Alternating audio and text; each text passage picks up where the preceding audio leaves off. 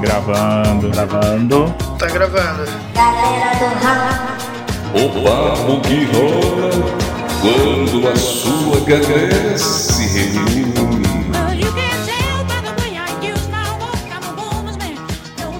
Confiram os headsets de vocês, os microfones. Ih, caraca. Por isso que o meu tá. Eu tô louco aqui.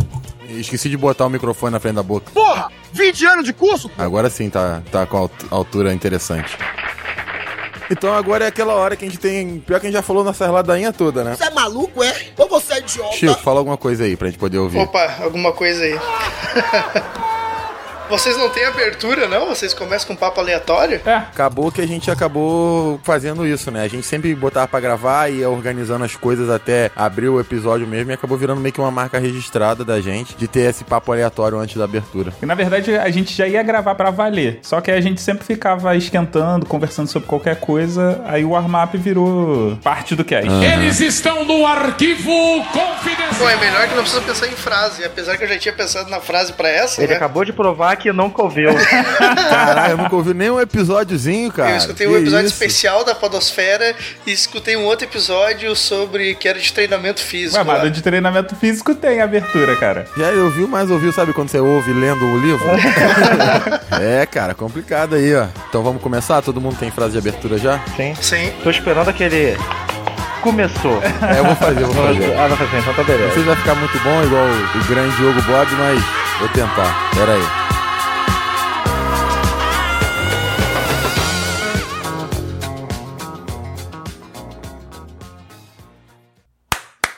Pronto, começou!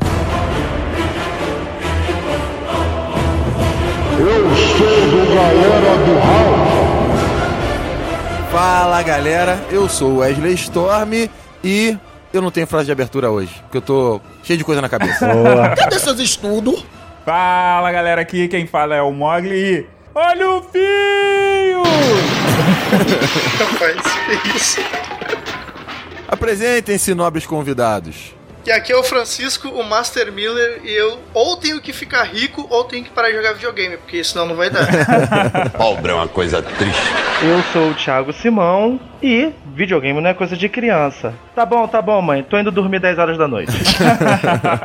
Faltou só você falar qual é o seu podcast, né, Simão? ah, Esfera Geek. Exatamente, Thiago Simão, nosso amigo lá do Esfera Geek. Mas enfim, galera, acho que vocês já perceberam que hoje a gente vai falar um pouquinho sobre videogames, mas vamos tentar dar uma abordagem um pouco diferente, uma abordagem com a cara da galera do HAL. a gente não vai falar só sobre jogar videogame ou sobre algum jogo específico. Vamos discutir um pouquinho isso também, mas vamos falar da indústria dos videogames como um todo, da nossa visão como consumidor, como pessoas que eu acredito que jogam videogame já há muitos anos, desde a infância. A nossa geração ela é caracterizada por isso, uma geração que cresceu jogando videogame e chegamos na fase adulta jogando ainda. Então a gente vai falar um pouquinho sobre isso, trazer alguma informação pra vocês logo depois do hall de mensagens. Vai, Raulzito, para de jogar Tetris aí e trabalha. Boa.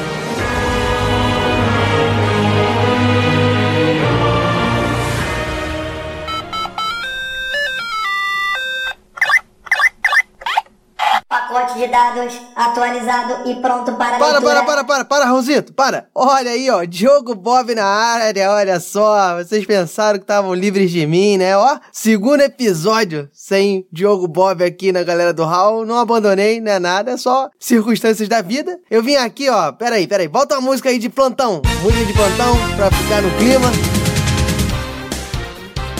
É isso aí, galera. Vim avisar, ó, que o round de mensagens dessa vez vai ficar lá no final do episódio. Isso mesmo. Não, não chora, não fica triste, tá lá no final. As meninas aí do Hall, a Tata, a Tai, a Sally, a Paty, fizeram um episódio muito bacana. Teve muito feedback, feedbacks muito válidos. Então, a gente não achou justo cortar. Então, a gente não achou justo que elas não pudessem comentar sobre. E isso acarretou que o round de mensagem ficou muito grande. Então, a gente, pra não também não deixar vocês aqui ansiosos, a gente colocou lá no final. Então, não desliga, ouve esse episódio super maneiro sobre games. E lá no final vai ter round de mensagens, vai ter classificados do Hall, vai ter jabá aí dos convidados. Então, ó, tem quase a mesma quantidade de conteúdo no final do que tem aqui no cast. Então, vai lá, galera, aproveita. E eu vou escolher uma música agora e vocês vão entender lá no final. E não fique triste que tem mais único aí no meio que vai aparecer, hein? Fica aguardando.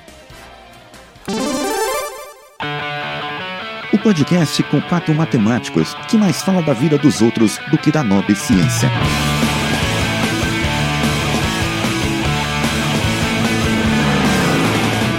Ela roubou meu caminhão. Galera do Hall.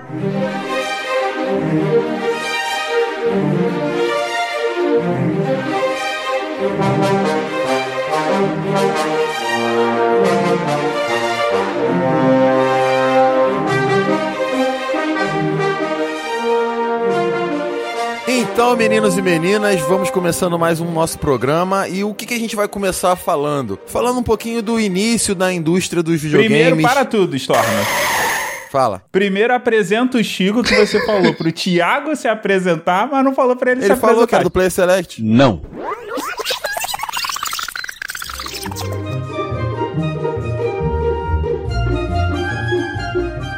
Se apresenta aí então, Chico. Vai lá, Fala Chico. qual é o seu podcast, que a gente esque- eu esqueci.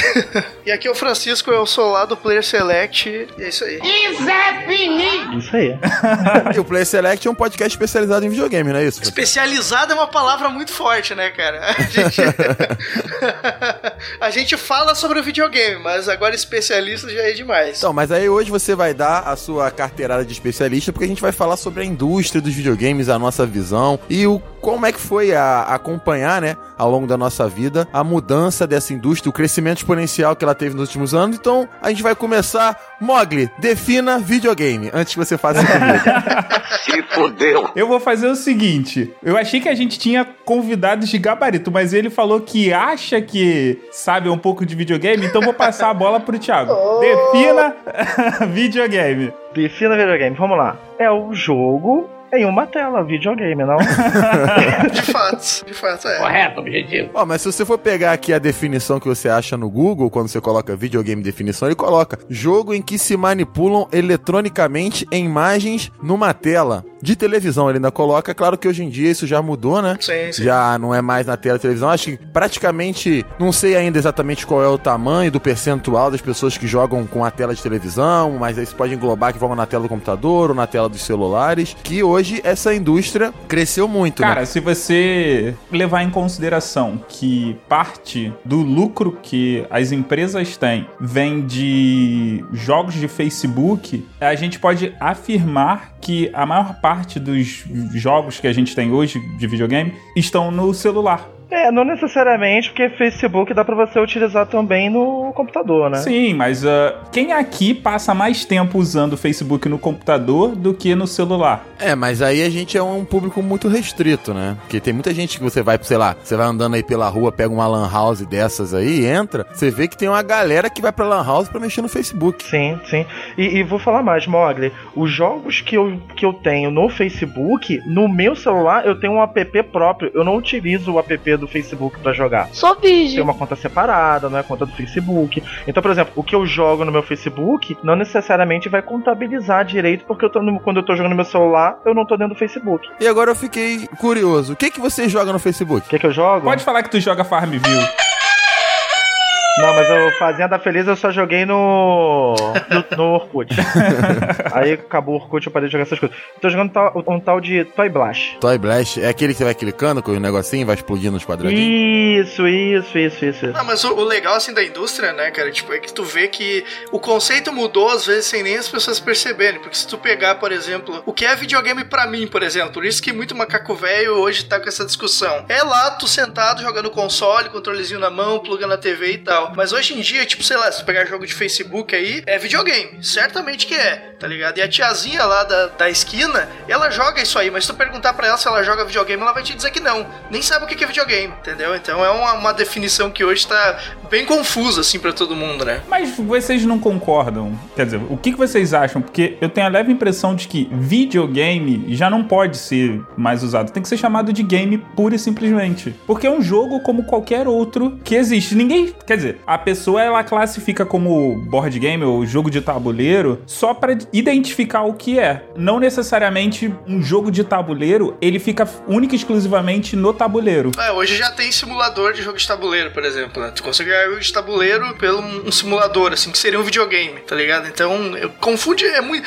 Eu acho essa definição do que é videogame, hoje em dia, é extremamente confusa. O videogame eletrônico, que o pessoal chama, seria mais pra dizer que tu tá jogando em, em algum aplicativo, alguma coisa, mesmo pra não, pra não ser aquele negócio que é um, um jogo de xadrez mesmo físico, sabe? Então, o videogame é isso aí, tu joga no, em algum aparato eletrônico é videogame, se não é ali, não é videogame. Eu, pelo menos, uso mais pra esse tipo de coisa do que pra referir certamente, assim. Eu nem acho que a definição ela seja tão confusa, não. Eu acho que você, Chico, definiu perfeitamente o que que é o videogame. Pessoa brilhante. É quando você tá interagindo, de forma jogando alguma coisa, com alguma tela, pode ser qualquer tipo de tela. Eu acho que o que talvez as pessoas elas não façam aquela associação de que tá jogando, por exemplo, um joguinho no Facebook, você tá jogando videogame. Mas eu acho também interessante pra gente poder falar um pouquinho, é a gente falar o seguinte: cada um meio que vai falar como que foi a sua trajetória com relação ao videogame. Qual foi o seu primeiro videogame e qual é o seu videogame hoje? Então pode começar pelo Thiago. Thiago, fala um pouquinho aí da sua trajetória nessa indústria aí na sua vida e qual é a sua relação hoje com videogame. Senta que lá vem a história. Poxa, eu comecei com o Top Game, né? Que era um genérico na época do Nintendinho. Foi um período muito interessante da minha vida, né? Aquele período que quase ninguém tinha muito dinheiro para estar comprando muitos cartuchos. Então a interatividade com os games era muito maior. Até mesmo o cartucho de pirataria. Quer dizer, o meu videogame já era um pirata, né? que era um genérico, mas o cartucho Mas pirata. naquela época era permitido. Combo de pirataria. Era um combo de pirataria. Só uma verdadeira pouca vergonha. Pô, e logo depois do Top Game ganhou o Dynavision, que hoje, mais velho, que eu entendi que era tudo a mesma coisa, né? Só mudava o formato do cartucho. Eu ia né? dizer, trocou o, me- o mesmo console, trocou por outro aí, pô. Mas no Dynavision tinha arminha, poxa. Mata-pato, joguinho de mata-pato. É. Então eu comecei no Top Game, depois vim subindo. Top Game, Dynavision, aí peguei o Master System, que pra mim foi o melhor o videogame pra mim. Na minha vida foi o Master System, aí eu tive o Super Nintendo. Aí eu vim a PlayStation 1, PlayStation 2, PlayStation 3. Hoje, devido ao meu blog, o Esfera Geek, o podcast, o Esfera Cash, Tá abastado. eu tenho um Xbox 360, né, pra fazer exercício físico, no Kinect. Eu tenho o Wii U, o Xbox One e o PlayStation 4. Parabéns, hein? E na porta da sua casa tem milhares de pessoas pedindo esmola, né? Nada, cara, muita Black Friday. E você, menino lobo, como é que tá aí a sua trajetória de videogame? Tu joga mais no PC? Como é que é o esquema aí? Então, o que acontece? Agora é é momento de revelar a idade. eu comecei com o Atari 2600, né? 2600. E foi lá até que eu comecei a gostar de, de esporte. Né? O basquete era o, jogo que eu mais curtia. Depois disso, eu evoluí pro Turbo Game. E aí, tanto no, na época do Atari quanto do Turbo Game, mas do Turbo Game menos, meu pai comprava vários jogos, vários cartuchos e a gente ficava jogando geralmente na feira, né? Geralmente na feira, né? Então eu hoje em dia sei que não eram cartuchos tão originais assim. Depois disso eu fiquei um tempo sem videogame porque eu sempre queria videogame top, né? Que na época era o Super Nintendo, mas eu nunca consegui ter. Então eu meio que fiquei, larguei de lado. Passou um tempo, meus pais tiveram a oportunidade de me dar um Master System. Eu falei, beleza, tranquilo, vamos pegar. E depois disso eu parei. Inclusive eu tenho um ódio mortal porque eu nunca consegui passar da fase do castelo do Alex Kidd. Que o Master era com o Alex Kidd na memória.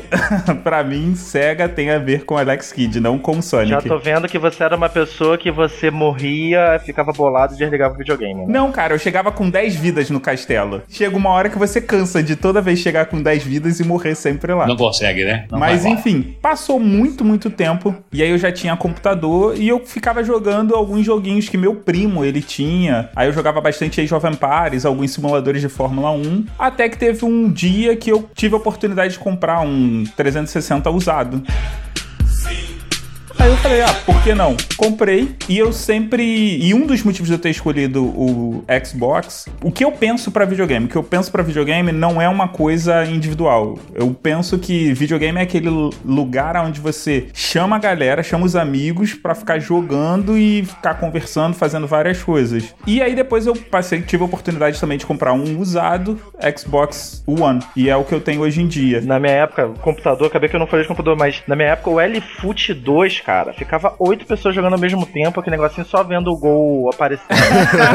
Já passei por isso. E aquele já. cheat que tinha? Porra, o Magic. Ei, vou morrer virgem. Mas então, Chicão, fala um pouquinho você agora da sua trajetória e como é que é o seu envolvimento hoje com os videogames também. Cara, eu eu comecei assim, quando eu comecei a jogar, eu era aquele filão que ia de casa em casa dos outros pra jogar um pouquinho, porque não tinha console em casa, né? Então acho que por causa disso eu aproveitei, tipo, o melhor dos mundos, que eu joguei quase todos os consoles que todo mundo tinha, assim, pulando de casa em casa. Mas o meu primeiro console foi o Odyssey 2, que provavelmente ninguém conhece, e ele era um concorrente do Atari. Ele era um concorrente fracassado do Atari. Esse foi meu, meu primeiro console mesmo. E aí eu fui passando pela, por todas as gerações de- que teve. Eu até digo que a gente, assim, pessoal um pouco mais velho, teve a oportunidade de ver essa indústria crescendo do nada, assim, né? Porque, tipo, eu peguei praticamente todos os consoles, assim, que. que é claro, com exceção de alguns Nintendo Cube e Dreamcast ali da Sega, uns mais obscuros mesmo eu não joguei. Tirando isso, tipo, vivia sempre em locadora, então joguei quase tudo. Mas o, o meu primeiro mesmo foi. Comecei com esse Odyssey 2 aí, que era um jogo bem toscão mesmo. Tinha quatro jogos e tal, então, tipo, hoje se tu tentar jogar aquela parada, tu não vai durar um minuto na frente daquilo, tu vai achar uma merda.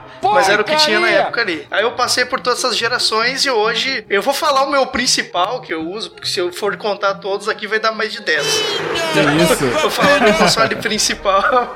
Tá vendo, né? Que é o Play 4. Hoje o que eu mais uso é o Play 4. Com essa evolução, então eu olho muita coisa, olho Netflix nele e tudo mais. Então na guerra do Xbox versus Sony, aí eu escolhi o PS4. E hoje, eu, hoje é o meu main, assim, é o que eu mais jogo coisas nele, compro pra ele é esse aí.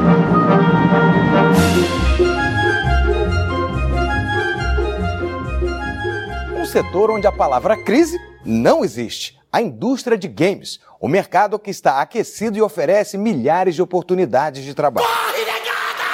Galera do Hall.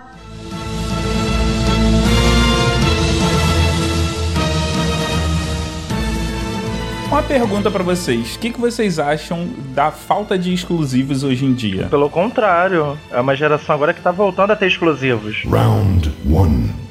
Fight! Cara, mas assim, comparado ao que era antigamente, eu acho que hoje em dia quase todos são multiplataformas. E eu não vejo muito sentido que eu achava muito maneiro de antigamente era que duas pessoas tinham videogames diferentes e todos eles se divertiam, porque você tinha aquele lance, ah, pô, vamos jogar na sua casa tal jogo, ah, vem jogar na minha tal jogo. Agora você tem um multiplataforma que ele não junta, ele segrega. Por quê? Porque você é da plataforma da PlayStation, você só pode jogar com usuários PlayStation. Você é da Xbox, você só pode jogar Xbox. Quando na verdade, se é o mesmo jogo, eu acho que o ideal seria que todos eles jogassem. É, isso pra empresa que tá fazendo, por exemplo, sei lá, pegar aí um jogo que tá em alta, o Overwatch, por exemplo. Pra Blizzard seria uma maravilha se, se todo mundo pudesse jogar junto, né? Exceto o PC, claro, que o PC tem a particularidade de, da jogabilidade do PC mesmo, que é diferente. Mas geralmente quem barra essa, esse crossplay, assim, de console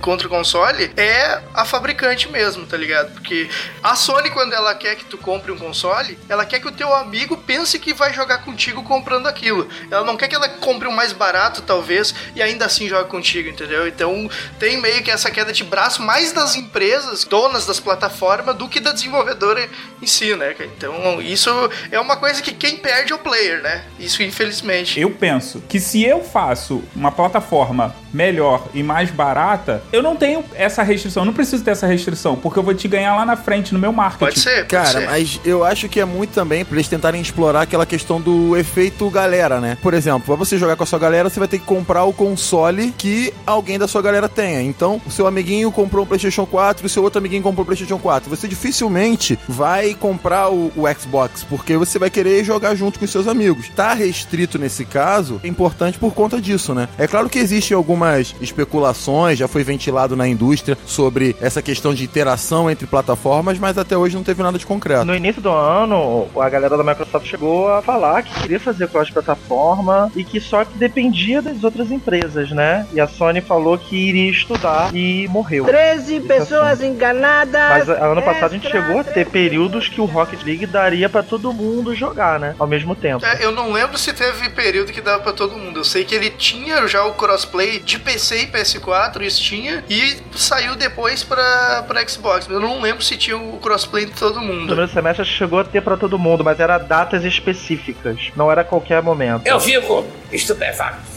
É, eu sei que não é uma coisa de limitação técnica, por exemplo. É, Os desenvolvedores já falaram, tipo, qualquer desenvolvedora fala que não é técnico, dá pra fazer. Tem um pouco, mas o problema mesmo que barra, tipo assim, quem bate o martelo nisso de não querer fazer é a própria Sony, por exemplo, ou o Xbox. É a dona da plataforma mesmo, né? Que é uma coisa que eu entendo porque eles fazem isso, mas acaba ficando ruim pra todo mundo, né, cara? É meio, é meio estranho, assim. Então, mas a gente tá discutindo muito isso, essa questão da indústria do videogame. E uma notícia bombástica que rolou Ok, alguns anos ok. atrás e, e mostrou e justificou todo esse crescimento é aquela relação entre videogames e cinema.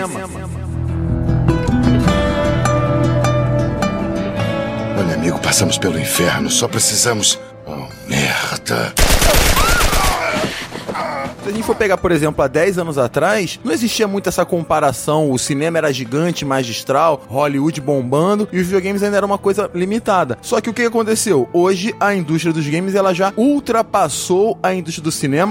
Você tem jogos que tem custo de superproduções do cinema e que tem lucro de superproduções do cinema. Então eu queria que vocês falassem um pouquinho sobre como é que é pra gente que viu o videogame crescer receber essa notícia que hoje a indústria dos games é maior até mesmo que a indústria do cinema. Bom, o motivo disso pode ser um pouco assim, porque pra te acompanhar videogame, tu desembolsa muito mais dinheiro, por exemplo, do que tu acompanhar cinema, né? Tipo, a, a mídia videogame, ela é mais cara. Deixa eu fazer só um adendo nessa tua fala, depois você continua. Aham. Isso é uma coisa um pouco relativa, né? Porque você Sim, vai sim, pagar, é. por exemplo, num jogo 200 reais. Vamos chutar esse número. Claro que existe pegar um jogo AAA é mais caro, você consegue comprar jogos mais baratos. Mas esse jogo ele vai te entreter por uma quantidade X de horas. Sim, sim. Enquanto que um filme você vai pagar 20 reais, mas vai te entreter por uma hora e meia, duas horas. Então isso é uma questão interessante de que, beleza, o jogo você tem que dispor um pouco mais de dinheiro, só que aquilo vai te entreter por muito mais tempo. E além disso, você tá fazendo na sua casa, no seu conforto e tal. Sim, é, é, Então, isso aqui não, não é baseado em nada. É Instituto Meu Cu de Pesquisa, assim.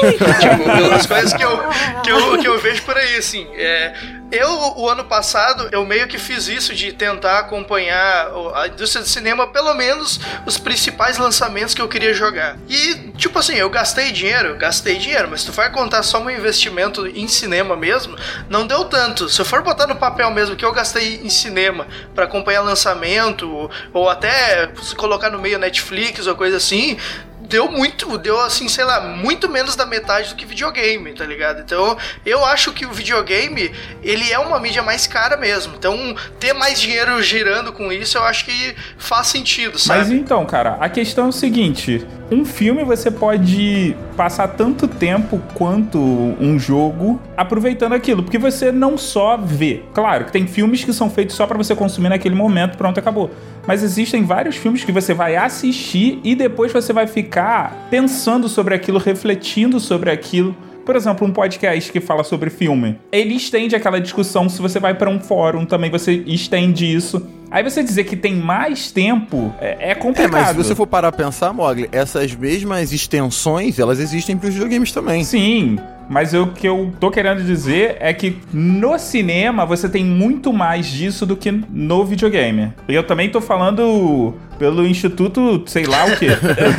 Então, eu concordo com você, mas eu acho que isso vem mudando aos poucos. Eu acho que os videogames eles estão se tornando cada vez com enredos mais complexos. Você pega, por exemplo, o enredo de The Last of Us, o final de The Last of Us, você vê que é uma coisa cinematográfica mesmo. Uhum. Acho que a Naughty Dog ela tem muito essa característica, né, de fazer games com enredos cinematográficos. Sim, sim, não. Essa questão, assim, de que o videogame tá. que o, o cinema tem mais intelecto, vamos dizer assim, do que o videogame, isso tá caindo agora, assim. Eu até não discordo disso, porque o cinema é um negócio que já tá fazendo isso há muito tempo. Assim como a literatura faz mais tempo ainda do, do que o cinema, entendeu? Então, tipo, Sim. como é uma mídia nova, eu até concordo que, ok, não vai ter tanta, tanta coisa como o cinema tem, porque o cinema, pô, já tá aí há muito mais tempo, né? Mas tá começando já agora e com força isso de é, tu olhar pra um videogame e ter todo esse peso cultural, vamos dizer assim, que tu tá E dizendo. você assim, tem a sabe? questão da perspectiva, porque, por exemplo, no cinema, eu tô dirigindo pra onde você vai olhar. No videogame, não. Uhum. Quem manda nessa porra aqui? E, Mogli, eu acho que esse é o ponto principal porque que hoje os games estão ganhando do cinema. Eu tava pesquisando alguns dados aqui, a maioria dos sites dizem que desde 2003 os, ci- o cinema já perde pro games. Só que eu só consegui uma fonte segura,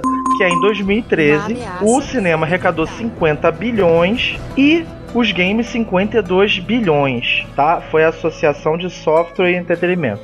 2013 eles lançaram essa pesquisa deles. Várias mídias existem, né? Então, desde a história oral, a necessidade de a gente escrever ela e a gente ver ela interpretada, e depois a gente precisa interpretar para mais gente, que é no cinema, e ver esse crescimento. E eu vejo um crescimento natural do videogame como mídia interativa do cinema, para onde nós podemos interagir, nós podemos interpretar. E como a nossa geração lá atrás começou isso, começou a vivenciar, e hoje ela começa a ser o auge financeiro, é aquele que domina essa galera que tá de 30, 40 e poucos anos, quase 50, por isso que hoje o game vem passando o cinema, né? E isso você vê nos dados, né? Que a maior parte dos jogadores hoje tem a média de 30 anos. velho. A indústria uma dos merda. games, ela soube cultivar o jogador. Então ele. Muitas das crianças que jogavam acabaram se tornando desenvolvedores. Sim. E eles falaram assim: não, calma aí, isso aqui que é meu lazer, eu posso transformar em alguma coisa ah, mais profunda do que um joguinho É, banal. não, é exatamente aspas, o, que, né? é, o que o Thiago acho falou na abertura, né? Que videogame não é mais coisa de criança. Tipo assim, há um tempo atrás era mesmo. Só que essas crianças cresceram, tá ligado? E a indústria também. E é uma indústria que fideliza bem, assim, pelo que eu, pelo que eu conheço, assim, do, do meu meio. Posso estar olhando pra bolha agora, mas no meu meio, assim, cara, todo mundo que cresceu jogando videogame, claro, ninguém grava podcast até agora, até hoje sobre isso, sabe? Mas no mínimo tem um console em casa ou tem um PC que joga alguma coisinha. O cara que cresceu com isso, às vezes, tem dinheiro pra investir nisso, assim, até tá disposto a investir mais grana nisso do que talvez em cinema. É, aquela clássica, né? Você às vezes acaba gastando mais tempo com o videogame do que com qualquer outra coisa. Sim, sim, com certeza.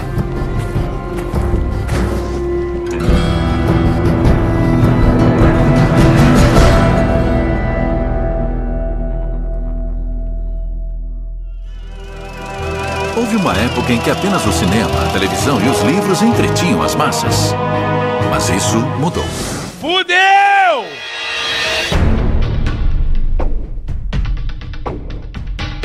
Mas pegando um gancho um pouquinho do que o Mogli falou, que era que antigamente os games eles eram joguinhos, que eles eram pensados, e também pelo que a gente já falou um pouco aqui no cast, é que a criação e a produção de um videogame, ela hoje é uma coisa muito complexa. Então, acho que valia a pena a gente aproveitar que a gente tá falando também da indústria como um todo, das nossas experiências, dos valores dos jogos. Você pega, por exemplo, o exemplo do GTA V, que custou quase 300 milhões de dólares para ser feito, mas que trouxe um bilhão de dólares na primeira semana, eu acho. Já chegou a, a esse número, o jogo vendeu absurdamente rápido. Como é que é mais ou menos que funciona isso? Como é que você cria um videogame? E eu acho que dentro dessa conversa a gente pode tentar fazer aquele paralelo entre um jogo indie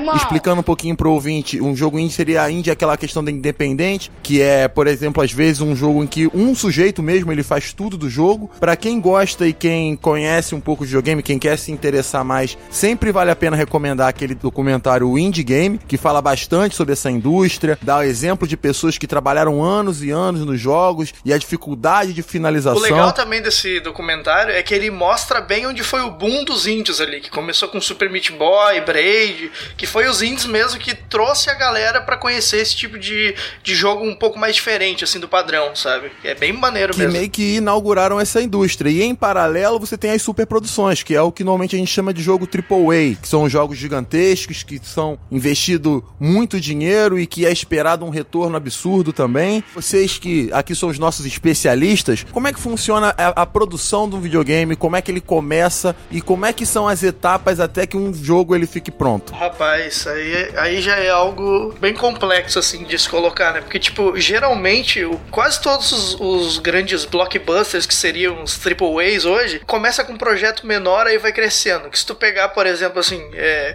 um jogo gigante agora que saiu, é Uncharted 4, por exemplo. Ele começou lá no primeiro, por exemplo, eu joguei o primeiro lá e não curti muito, que ele é bem uma coisa, parece ser bem início de carreira mesmo, assim, sabe? Agora o 4, se tu pegar, pô, ele já tem um, um reconhecimento. Eu acho que toda a carreira do- de uma IP, ela meio que começa pequena. É raro acontecer um Overwatch. Geralmente eles começam com uma coisa menor e aí vai crescendo. E outra base que muita gente não sabe, o desenvolvimento do game, às vezes ele não é o, o principal, assim. Às vezes é gasto mais dinheiro no marketing do que no desenvolvimento em si. Paraíba, tá aqui o meu cartão. Mas isso tá igual na indústria do cinema, sim, né? Sim, mas é, é que, tipo assim, eu não sei a visão, eu não tenho, não manjo muito de cinema, quase nada, na verdade. Mas a produção de games me parece que é um pouco mais complexa, até por envolver a engine super complicada, trabalho em cima de desenvolvimento, e tem todas as ferramentas de modelagem e tal, que pra mim parece que é mais complexo. Mas às vezes, tipo assim, o mais complexo é o marketing do que o próprio desenvolvimento, né, cara? Isso é um O negócio. que acontece? Hoje a gente tá numa geração, você tá falando de complexa, hoje a gente tá numa geração que tudo se simplificou, né? Então todos os consoles, eles são muito parecidos com os nossos PCs, né? Eles deixaram de ter um hardware próprio, né, para ter aqueles kits para cada desenvolvedor só fazer dentro daquele kit dele. Então hoje ficou mais fácil até a gente fazer uma cross plataforma, né? Fica fácil. Você já vê que quando anuncia já anuncia para todo mundo. Então acho que agora a gente tá num período de facilidades. O Final Fantasy era uma linha que demorava às vezes 4, 5 anos desenvolvendo. Então quando o cara tava fazendo 11, os caras já estavam metendo a mão no 14, porque para fazer lá o, o negócio do cabelo demorava um ano. Em Game você vai e você compra uma já pronta e faz o seu jogo ali dentro. E isso tá facilitando várias pessoas, inclusive a galera que é indie. Uhum, uhum. É, sim, justamente eu citei um pouco assim da, dessa complexidade de fazer jogos, até onde estava chegando assim os AAAs, por exemplo, todo jogo tinha que fazer tudo. Ele tinha que ser um mundo aberto, ele tinha que ter uma narrativa boa, ele tinha que ter um sistema de tiro e foi colocando padrões assim que virava algo monstruoso a produção do jogo, por exemplo. né, cara? em segundo. E, e eu acho que aí tá o papel importante do indie. Porque o Exato. indie veio pra quebrar isso, que a galera indie falou assim: não, você precisa de um jogo pra você pensar, você não precisa ter aquela pessoa aparecendo, uma pessoa real. Não, você pode ter um bonequinho pequenininho aqui, em sprite, como aquele RPG antigo, e fazer um puta de um sucesso. sim, sim. É tipo assim que nem o Ramones fez, tá ligado? Tava todo mundo fazendo músicas super complexas, eles foram lá, pô, duas, três notas aqui, é isso aqui, ó. E é mais ou menos isso que aconteceu, que é uma, é uma questão bem bacana. E quando isso surgiu, né, cara, a gente percebeu como tinha mercado pra isso, né, cara? É, muita gente comprou e tava falando sobre isso. E aí meio que as próprias desenvolvedoras grandes começaram a olhar pro mercado e dizer assim, opa, então, ok, eu posso fazer um jogo um pouco mais simples. Que aí tu pega uns exemplos da Ubisoft que fez lá o, o Assassin's Creed in China, lá fez o Valiant Hearts, já que eram jogos com um escopo bem menor. É, assim. as empresas começaram grandes, começaram a correr atrás pra esse perfil de jogo, né? Como hoje a gente começa a ter uma correria para os jogos mobile. Sim, né? sim. E hoje toma 60% do valor de lucro, né? É, o maior exemplo disso é o Mario agora. It's O Mario que saiu pra iPhone aí, pô. O Mario, que todo mundo sabe que é Nintendo, que é uma empresa super fechada, né, cara? Lançar um jogo assim, realmente mostra que o mercado mobile tá afetando, assim, o- o- os grandes, sabe? Isso é uma questão muito legal também, né? Que mostra eles correndo atrás pra outro formato, né? Mas vem cá, eu vejo às vezes vídeos rolando na internet, assim. Vocês acham que o próximo passo do videogame é o jogos com realidade aumentada, seja mobile ou seja no próprio console mesmo? Cara, eu acho que é o caminho. Por exemplo, o Pokémon Go. Quando eu comecei a jogar Pokémon Go, a primeira coisa que eu pensei é eu com óculos de realidade virtual, ele abrindo para que eu possa ver aquela realidade que eu estou vivendo no momento e ao mesmo tempo vendo aquilo que tá no jogo. Por exemplo, no Pokémon Go você tem a Pokéstop. Você imagina você poder caminhar pelas ruas e realmente realmente tocar na parada. Eu sou normal! Thiago, tu falou pegar na Pokestop, mas você sabe que é virtual, né? Sim, sim, mas aí eu, aquela ideia da virtualidade mesmo. Eu vou, vou mais longe. Aquele evento que teve há pouco tempo que foi anunciado no Japão, né? Tem um festival onde ia ter a questão de sexo virtual, né? Você com óculos e tal, mas uma roupa pra acessibilidade. E como teve uma grande demanda, os caras tiveram que cancelar, cara. É o caminho, né? Ô, conhece bem, hein? Cara, mas você tá falando de Japão e de pornografia. Você queria o quê? Pô, mas olha só, mas olha só, a gente o tempo todo a gente tá falando o quê? Nintendo, Sony, Japão, cara. É, eu acho que, discordo um, um pouquinho do Thiago, eu não acho que esse vai ser o caminho do mercado, mas eu acho que isso vai ser uma parte do mercado. Tá começando agora, eles estão fazendo as primeiras experiências, tanto na questão da realidade aumentada, como até na questão do VR. Que diabo é isso? Com o lançamento há pouco tempo do óculos do PlayStation e outros óculos, mas eu não acho que vai tomar o mercado todo do videogame, porque o mercado, a gente pega até no próprio exemplo dos jogos indies, ele se recicla. A gente chegou numa fase, por exemplo, do PlayStation 3, em que todos os jogos eram três dimensões, e quando começaram a surgir esses jogos indies, voltou para aquela questão de jogo plataforma e várias mecânicas que são interessantes e que eu acho que elas não vão acabar, elas vão simplesmente sendo atualizadas. Vai ter esse nicho de realidade aumentada, como vai ter o nicho do VR, mas eu acho que o todo não vai ser englobado por isso não. Eu concordo contigo, assim, eu acho que não vai ser hoje, pelo menos, o diferencial, assim, porque hoje parece algo muito precário. No meu cast, por exemplo, a gente usa o termo produto da Polishop, sabe? Tipo, tu tem um comercial lá dizendo, olha só, e como vai ser? E aí mostra aquele negócio, e aí mostra todo mundo jogando na sala, e mostra não sei o que, tá ligado? Mas quando vai colocar o gameplay mesmo e o que que tem pra ser jogado, é uma coisa que parece meio básica, comparado ao que já tem hoje no formato que já tá consolidado.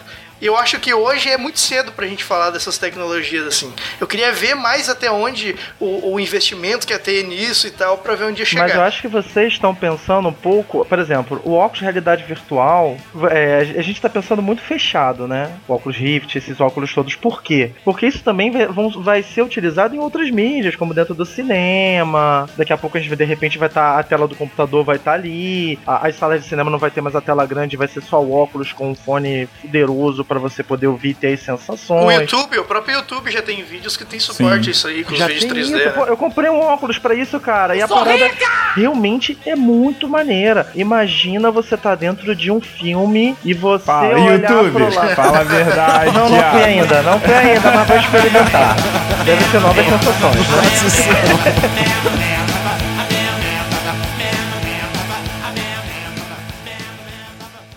A Microsoft anunciou as HoloLens, mais uma dessas reviravoltas tecnológicas da nossa vida. Dessa vez você vai colocar lá o oclito e vai conseguir ver sólidos e holografias. Loucura, loucura, loucura, loucura.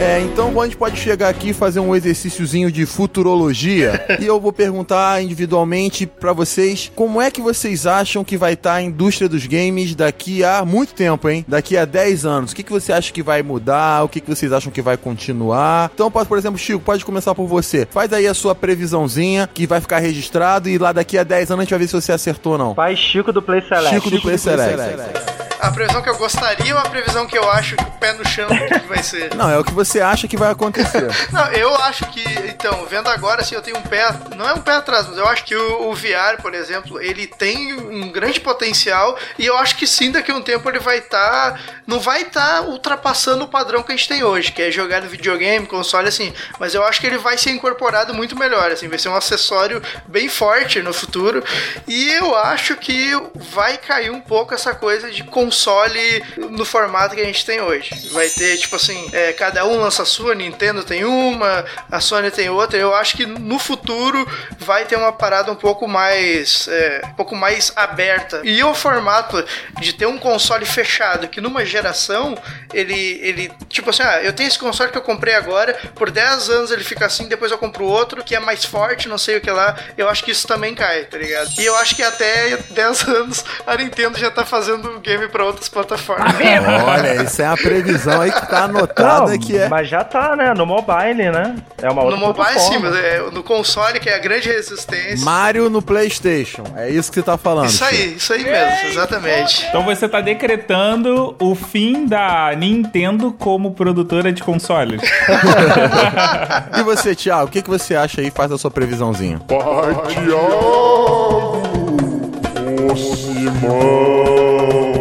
Cara, eu, eu vou caminhando mais ou menos com ele, né? Os videogames da- dessa geração que foram, acabaram de ser lançados já vão ter é, um upgrade, né? Em poucos anos. Então acredito que é isso. Cada vez mais a gente vai caminhar pra gente ter aqueles box medias, né? Cada vez o, o videogame ele deixa de ser só para jogar e ele vai tendo outras funções. E chegou a um ponto que nos Estados Unidos o Xbox ele é mais utilizado como media center do que para jogar. Cada vez mais pessoas vão comprar os consoles, a gente vai bater recordes, mas cada vez ele vai, vai ter multifunções. Os óculos, eu acho que eles entram para todas as mídias e a mídia game vai ser aquela pessoa que vai alavancar. É, o que o Kinect deu a ideia lá de a gente utilizar o corpo para fazer os jogos, eu acho que a gente caminha para isso sim, a gente ter ferramentas, objetos que vão auxiliar a gente na caminhada. A gente já vê várias empresas trabalhando com isso. É, vai ser quase tipo a a gente começa a caminhar para a realidade do jogador número 1. Um. Vocês chegaram a esse livro? Sim, sim, sim. É tipo como se fosse o VR, um mundo que a- adotou o VR como uma coisa padrão pro mundo, É, assim. tem gente que fala que isso é o fim da humanidade. né? É, eu, eu já não acho que chegaria nesse ponto, assim, mas. Não, não em 10 anos, mas é um futuro possível. Sim, com certeza. Né? Que a, a gente tá vivendo numa sociedade tão filha da mãe que seria normal as pessoas irem pra uma realidade virtual, onde elas conseguem manipular as coisas. Olha, então a previsão do Thiago é trágica, É é, trágica. o apocalipse gamer. distópica, distópica, o apocalipse. Os próximos 10 anos são o início do fim. Exatamente. Então, Magri, seja um pouquinho mais alegre e fale qual, o que, que você espera dessa indústria aí dos próximos 10 anos.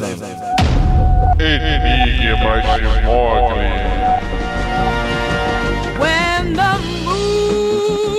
Cara, eu, como não sou especialista de porra nenhuma, eu acho que daqui a 10 anos você não vai ter muita diferença, porque a próxima geração a gente não ouve falar de nenhuma perspectiva de mudança além de gráfico. Então você vai ver jogos com melhores resoluções, mas isso é até um ponto que a gente não falou. Eu não entendo essa fixação que a galera tem por gráficos fuderosos, porque eu sempre achei maneiro quando o jogo tinha uma tosqueira, porque eu ficava rindo da tosqueira, um defeito, um bug. Isso fazia parte do entretenimento pra mim, né? Mas tem gente que não acha isso legal. E se o Steam ele lançar, conseguir lançar o console dele, eu acho que ele dá uma sacudida no mercado, que aí vai seguir isso que o, o Chico falou, que aí você vai poder fazer uma customização, você vai poder melhorar, Sim. que o Steam é uma plataforma que a gente acabou não comentando aqui. Na minha opinião, é uma das melhores porque é, eles não estão se importando com qual console você tem. Eles estão se importando por você jogar.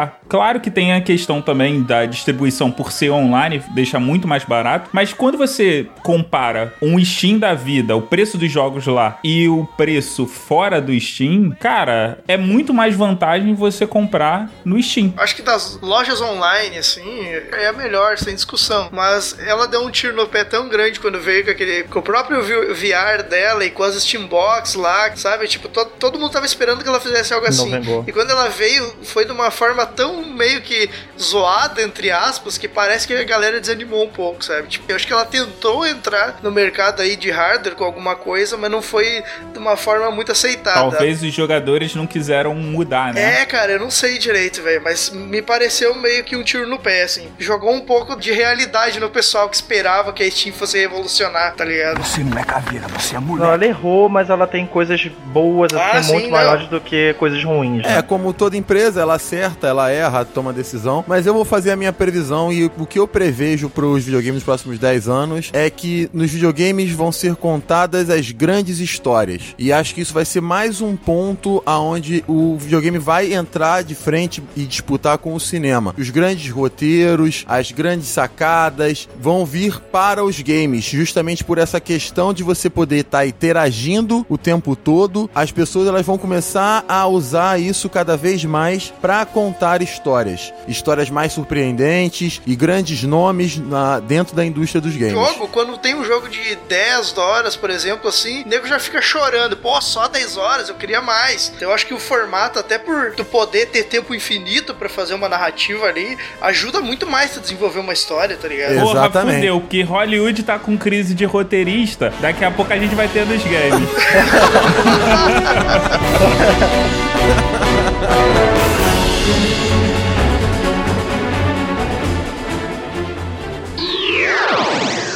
Mais tarde, na sala de justiça.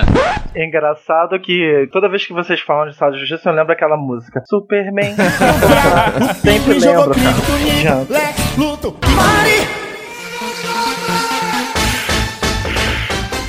E é isso, meninos e meninas. Chegou a hora tão aguardada, tão esperada do nosso podcast, a nossa sala de justiça. E como a gente tem uma regra que a gente não pode descumprir nossas regras, que é: se tem convidado, o convidado participa da sala de justiça. Então hoje não vai ter sorteio, vai ser um duelo entre. Vai ser um duelo de dois? um duelo de dois participantes entre Chico e o Thiago. E Mogli, qual vai ser o tema da sala de justiça de hoje? O tema da sala de justiça será: pirataria é protesto? Fifteen men on a dead man's chest. You. E é isso, então vamos discutir uma coisa que a gente não falou durante o cast, mas faz parte, né, da vida dos gamers e do mercado de games, que é a questão da pirataria. Então a gente resolveu aqui e o Thiago vai defender que pirataria não é protesto, enquanto que o Chico vai defender que pirataria sim é uma forma de protestar, e aí ele vai dar os argumentos dele.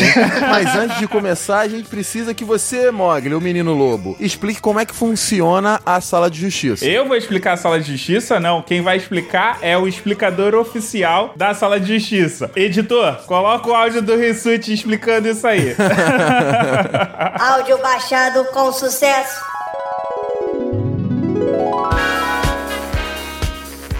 Então vamos lá, vamos explicar para os nossos ouvintes e vamos explicar para os nossos convidados como é que funciona a nossa sala de justiça. Ela funciona no sistema 90, 60, 30. Cada um dos dois convidados vão ter 90 segundos para expor suas ideias, depois cada um vai ter 60 segundos para rebater as opiniões do oponente e 30 segundos para fechar, para xingar a mãe. Aqui os xingamentos não só são permitidos, como são desejáveis.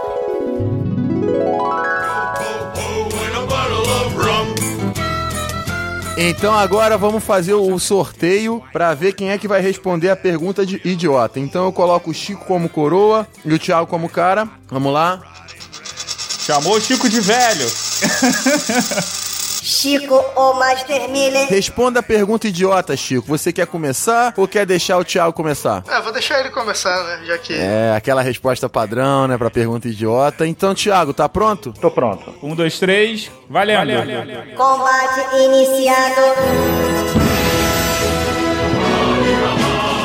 Vamos lá, hoje o Brasil ele é o quarto do mundo em pirataria de games, né? A Aliança Internacional de Propriedade Intelectual ela afirma isso, a gente só fica atrás da Itália, da China e da Espanha. Isso que é uma tá? E cada vez mais vem diminuindo o número de pirataria, porque a galera que era mais jovem lá e pirateava hoje tá tendo dinheiro.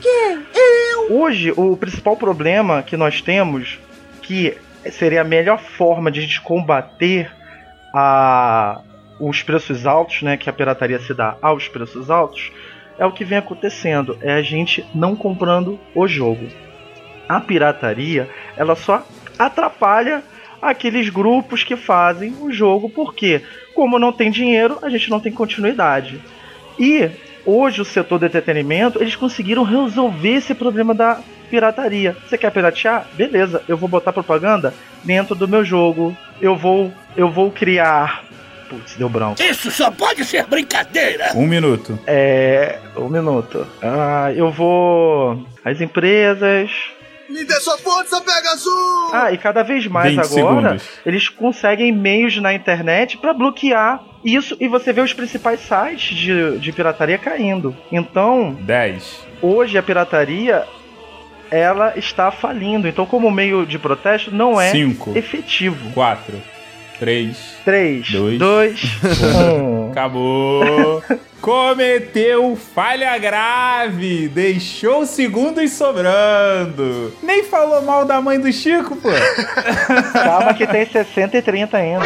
Ih, falou que vai chamar a mãe de pastel e o pai de coxinha nos 60 e nos 30 segundos finais. Chico, preparado? Prepara, eu quero ver como eu vou conseguir defender isso sem rir, cara. É, é- realmente vai ser um desafio pra mim, mas vamos lá. Eu só tenho uma coisa pra dizer pra você. Ainda bem que não sou eu. vamos lá. Um, dois, três e. Valendo! Não, a primeira coisa que eu queria dizer é, é contra o, o- o meu concorrente aí, que se ele é rico e tem dinheiro pra comprar tudo original, o problema é dele. Porque no Brasil a gente sabe que aqui, né, o salário é pouco, a corrupção é alta e o cara é obrigado a ter que, né, achar outros fundos aí que é o jeitinho brasileiro pra conseguir jogar. Porque o jogo eu quero jogar, não quero nem saber. Se eu tô dando prejuízo pra alguém, isso aí não é problema meu. Eu- O problema é que eu quero jogar. E todo mundo sabe também que o dólar alto aí, a Nintendo tá fora do Brasil, porque, né, agora ela não, não lança mais jogo oficial aqui, o cara é, é obrigado a percorrer pelo mercado cinza ou dar o jeitinho pra conseguir. Então, tipo assim, tá cada vez mais difícil a gente conseguir comprar jogo. Tipo, jogo caro, o, o- a distribuidora fora do Brasil, então o cara é obrigado. O que, que eu vou fazer? Vou ir pra fora pra comprar? Não posso ir pra fora pra comprar. O que eu tenho que fazer é ir pra pirataria. Que não é um mal tão ruim assim, né? Porque todo mundo sabe que a pirataria, o próprio Bill Gates falou que há um tempo atrás, minuto. o que ajudou a divulgar o Windows foi a pirataria, né? Então hoje ele é a empresa que é uma das maiores empresas do mundo justamente porque a pirataria 20 ajudou a segundos. levantar a empresa dele, né, cara? Então eu me sinto às vezes até ajudando, comprando um jogo pirata e divulgando o jogo pirata da empresa, entendeu? Então eu acho que Dez. é uma solução muito legal e também é uma Cinco, forma de protesto, quatro, com certeza. Por causa que eu tô dois, protestando contra as más Acabou. condições de comprar jogo. Para, Ok. não pode falar parei, agora. Parei, parei.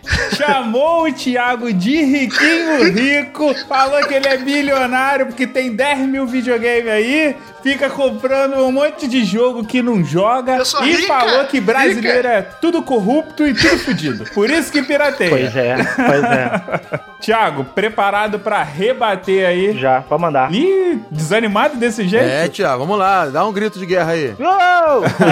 Ele tá desesperado! Grita! Uou! Puta que. Cobre. Então vamos lá. Um, dois, três e. Valendo. Assim, refutando meu amigo de primeira sobre ser rico ou não, cara, eu sou professor. E no país, e principalmente no Rio, onde a gente tá, professor não é rico.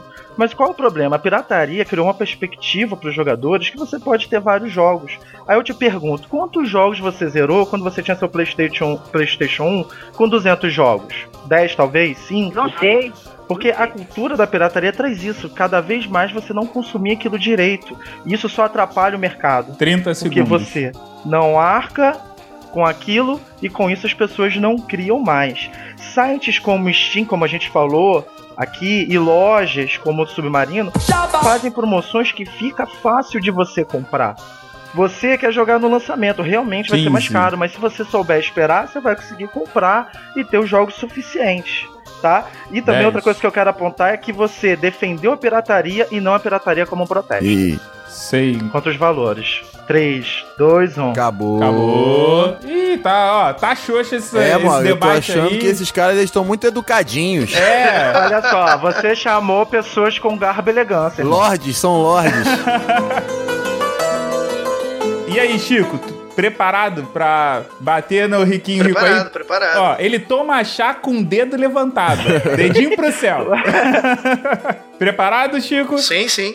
Um, dois, três e. Valendo. Valendo. Então, então é, respondendo a pergunta dele, eu quando eu tive PlayStation 1, eu acho que eu tive uns 300 jogos de Play 1 que, se contar o que rodava, dava- rodava pela galera, então passou pela minha mão uns 500 jogos. Desses 500 eu devo ter jogado uns 100, o que já é muito mais que dá pra jogar hoje comprando jogos, entendeu? Então, óbvio que tu ter mais jogos, tu vai jogar menos do que tu tem, mas tu vai acabar jogando mais por consequência disso. Eu não entendi o que ele eu, eu falou. não, não, dou- não tive tempo, mas eu falo, tipo, a pirataria, ela é um uma forma de eu protestar porque eu não consigo comprar 30. jogos da forma legal.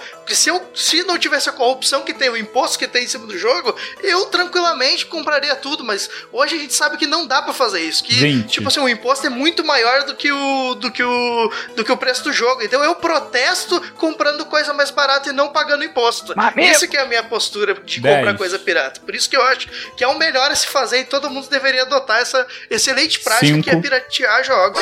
Com certeza. 2, 1, acabou. Agora, eu ouvi ele falando comprar pirataria. É aquele que você compra na barraquinha ali do, do camelô, entendeu? Thiago, preparado pros 30 segundos finais? Agora esquece que tu é um cara É, rico. agora esquece a nobreza. Esquece a nobreza e parte pra mão. Sangue nos olhos, meu filho. Vamos lá. Um, dois, três e... Valendo. Valendo. Finalizando, esse- o nosso amigo falou que de 500 jogos jogou 100. Então, desses 500 jogos, quantos continuaram? Quase nenhum. Porque as pessoas não conseguiram ajudar esse tipo de mercado. E o protesto não foi válido. No Brasil, há pouco tempo, um jogo foi lançado por 15. 299 e ele foi quebrado. Como as pessoas não compraram, ele foi caindo para 200 e assim 10. por aí. Então, o que eu tenho pra dizer é: pirataria, meu Cinco. amigo, é crime. E você Três, poderia estar preso por causa dois, disso. Um, zero. Ih, falou que vai ligar pra federal dar um pulo na casa do Chico. Tô gravando aqui, ó.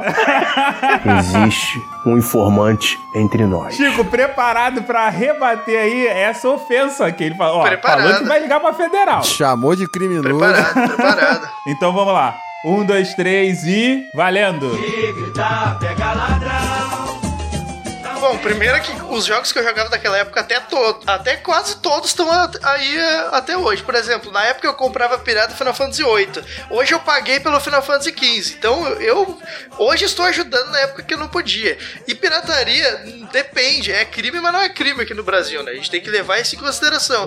Porque se for levar em consideração Dez. que todo mundo que usa pirataria deve ser preso, deve ir uma viatura na tua casa também pra te prender, porque tu deve ter Cinco. usado alguma coisa pirata na vida. Acabou, falou que bebe dessa água também. É! Chico falou o seguinte: se eu for preso, a gente vai pra mesma cela. Então, agora, depois de um debate desse até meio educadinho demais, a gente esperava um pouco mais agressividade nos participantes, mas acho que eles devem ter combinado antes, eu não te xingo, tu não me xinga, eu não falo da sua mãe, tu não fala da minha avó. Mas chegou aquele momento, o momento de decisão, né? O momento que os jurados, os mediadores sempre alibados, vão decidir quem foi o vencedor de mais essa sala de justiça. Então, menino Lobo, pode começar com o seu voto. Então, beleza, vamos lá. Nos 90 segundos iniciais, o Thiago, ele mostrou, né, uma proposta legal, apesar dele ter ficado meio receoso. E o Chico, ele, apesar de ter fugido do tema, rebateu muitos dos pontos levantados pelo Thiago, que lembrou, nos 60 segundos dele, que o Chico tinha cagado pro tema. o Chico, ele voltou, falou que podia falar de qualquer coisa e ainda falou: agora eu vou espinafrar você, vou falar que eu não preciso de todo o meu tempo pra te bater.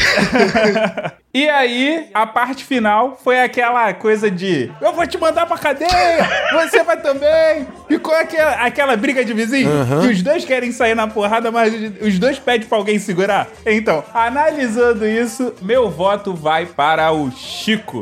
Opa, uhul, isso aí. Ó, deixei de ser Tim Mogli, hein? Agora eu sou Tim Diogo. Então, computados aqui, um voto para Chico na sala de justiça. E agora eu tenho que dar o meu voto. Então, eu gostaria de falar que depois de um debate, como eu já falei, um debate elegante, comportado, nem parece que esses caras atiram todo mundo nos videogames, socam a cara de todo mundo nos videogames. Se fora dos videogames, eles são tão calminhos e tão pacíficos. Nunca te disseram que Deus não usa homem frouxo. Falando dos 90 segundos, o Thiago teve um bom começo, depois rolou um momento Mogli em que ele se embananou todo, não sabia o que falava, começou a- a dizer e proferir palavras aleatoriamente. Começou a gaguejar. Deu a gaguejada clássica. Falou que a pirataria tá acabando, então não sei o que isso muito tinha a ver com uma relação ao protesto.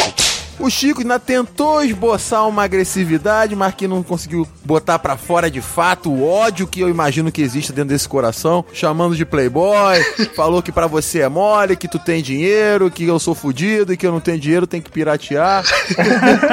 Já nos 60 segundos, o Thiago falou sobre a pirataria não compensar, porque não adianta você ter um trilhão de jogos se você só vai jogar 10. Então você junta o dinheiro, joga aquele jogo bem, isso é um ponto interessante, que também não tem muito a ver com a questão do protesto, né? O Chico falou que ia protestar contra os impostos, o que ele havia sido criticado nos 90 segundos, ele veio com tudo nos 60 segundos e falar que tá nem aí pra imprensa e que piratear é, é certo mesmo. E após falar isso, o Thiago ameaçou chamá-lo na delegacia e o Chico rebateu. Então ficou uma guerra de um ameaçando prender o outro que gerou esse debate todo caótico. Para com essa porra aí, meu irmão! Mas esse debate precisa ser definido agora. E o meu voto pela audácia de ameaçar envolver a polícia num podcast vai pro Chico. É isso aí, ó. Hashtag somos todos piratas, ó. Vitória do Chico na sala de justiça. É isso aí, a pirataria sempre ganha, rapaz. A pirataria sempre ganha.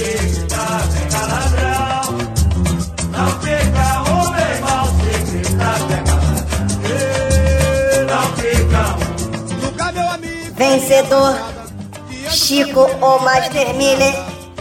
As vertentes defendidas não necessariamente refletem a opinião dos debatedores. Decida a sala de justiça em Justiça do Povo, disponível no site galeradoral.com.br. Se dá, pega ladrão.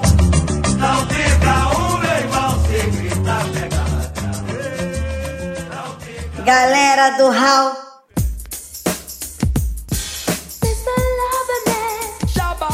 Mas então é isso, galera. Essa foi a nossa visão rapidinho, com bastante conteúdo e bastante coisa que a gente falou aqui, de uma maneira bem gabaritada aqui pelos nossos brilhantes convidados, sobre um pouquinho a nossa visão, a indústria dos games e como é que a gente se relaciona hoje. Então agora é aquele momento do jabazinho, onde vocês vão poder ter a liberdade de falar sobre os podcasts de vocês, sobre como as pessoas podem entrar em contato e saber mais das opiniões de vocês. Então, vamos manter a ordem que a gente começou. Chico, fala um pouquinho aí do seu podcast, o que, que você faz na internet, o que, que você produz em termos de conteúdo. Tá liberado. Bom, então, eu sou lá do site Player Select e lá a gente tem mais podcast do que devia ter, né? Tipo, a gente fala, tem o Playercast, que é um cast semanal de games, tem o nosso PS News, que é pra falar das notícias da semana aí e tal. Tem um podcast que a gente iniciou agora, que é um projeto que fala sobre animes, né? E tem o nosso backup lá, que é pra falar de qualquer assunto que, que não seja games. Que aí tem série, tem filosofia da vida,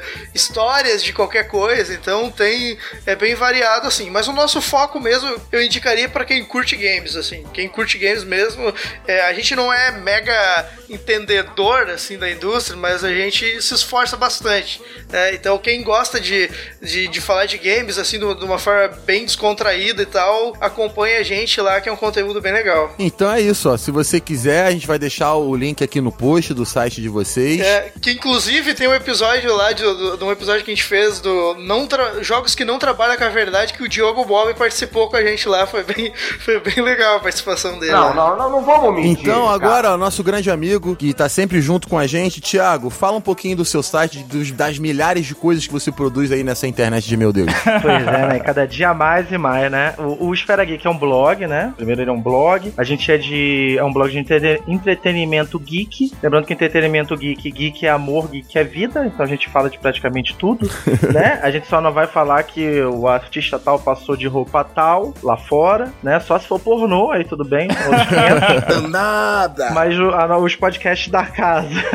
Os podcasts da casa, nós temos o Esfera Cast, que é o principal. Nós temos o Clube do Livro, que é o nosso de literatura. E nós temos o Papo Randômico pra gente falar qualquer coisa, né? A gente randomiza. E lá vocês encontram o Diogo, o Mogli e o Storm. Eles já também já participaram lá. O Diogo, então, até tá fazendo longa temporada lá no Esfera Geek. Acho que é por isso que ele não quis participar aqui hoje. Quase residente. Quase residente.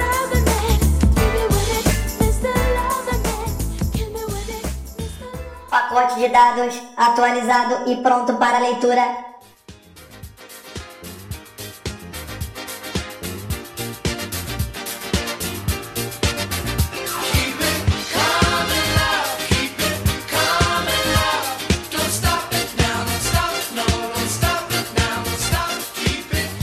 Dois, três e.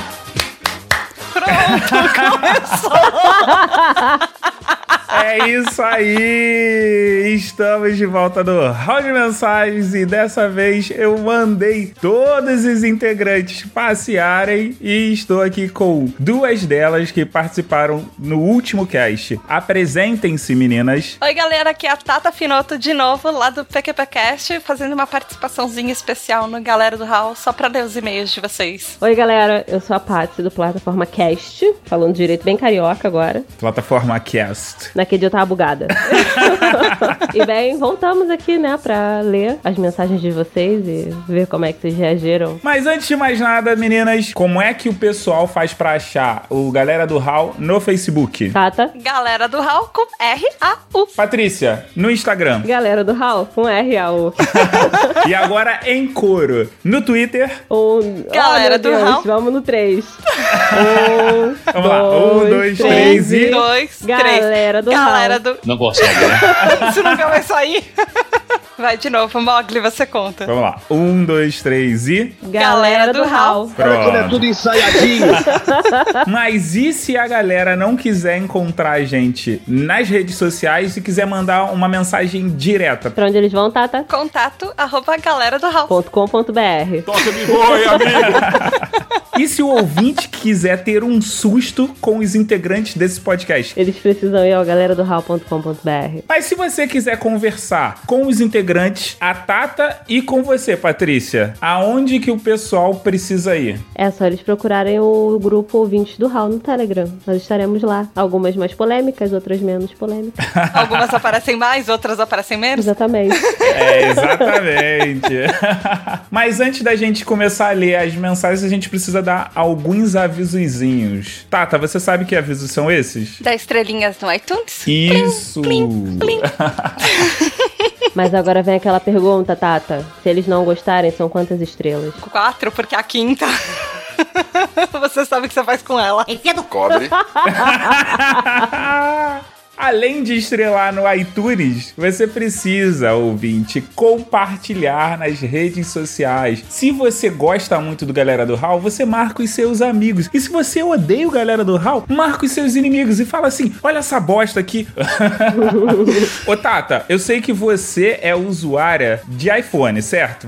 Como é que a pessoa faz pra procurar não só o Galera do Hall, não só o PQPcast, mas também o Plataforma Cast? Cast! eu tava bêbada, gente. Eu não conseguia fazer o som. Sabe por quê? Eu bebo sim. Tata, aonde que vai? Vai lá no aplicativo do podcast. Ou dá um Google. É. Mas, Patrícia, eu sei que você não é usuária Apple. Como é que a pessoa faz? No Android, você vai na Play Store, você digita podcast, baixa o primeiro que aparecer e pronto, tá ótimo. Viu como é muito mais fácil quando tem um aplicativo que já faz isso pra você? Já tá lá podcast bonitinho pra você ouvir. Aliás, uma coisa, um adendo. Caso você, querido amigo, seja usuário de Windows Phone, também tem, tá? Vamos dar um abraço nas pessoas usuárias de Windows Phone, eles estão precisando. Eu sou ex-usuária. Amém, irmão? Eu sinto falta. É, eu tenho pena de você. Mas vamos lá.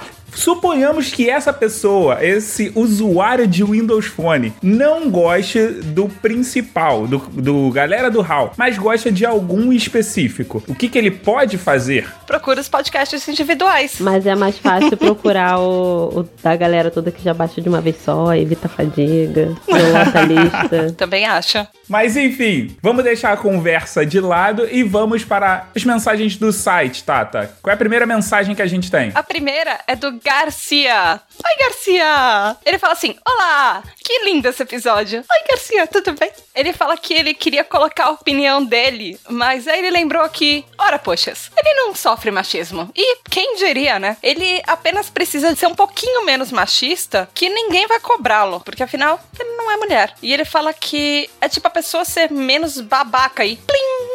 Simplesmente, como não passa de mágica, menos pessoas vão acabar achando aquela pessoa babaca, assim. E aí ele fala que no mais, ele queria que um dia as mulheres possam simplesmente tomar um picolé na rua sem ela estar tá acompanhada por um homem. E aí ele manda parabéns pela discussão e por abrir esse espaço para que nós mulheres possamos falar sobre esse tema. E eu quero fazer um adendo, assim. Essa história do picolé, é, ele contou lá num e-mail do PQPcast que a gente fez é, justamente sobre objetificação da mulher. E ele falou que uma vez ele estava reparando como ah, nós mulheres temos problema até para tomar picolé na rua, porque os homens já começam a mexer com a gente, porque a gente não consegue tomar um picolé sem se sentir constrangida por algum cara babaca fazer uma piadinha, você tá chupando um picolé na rua. Sim. Pode ser, você, você já teve problema com isso, assim? Você já ficou constrangida de tomar um picolé? Ou, tipo, não chupar o picolé, morder o picolé? Na verdade, eu normalmente não tomo picolé na rua. Eu Então. compro na sorveteria e como em casa.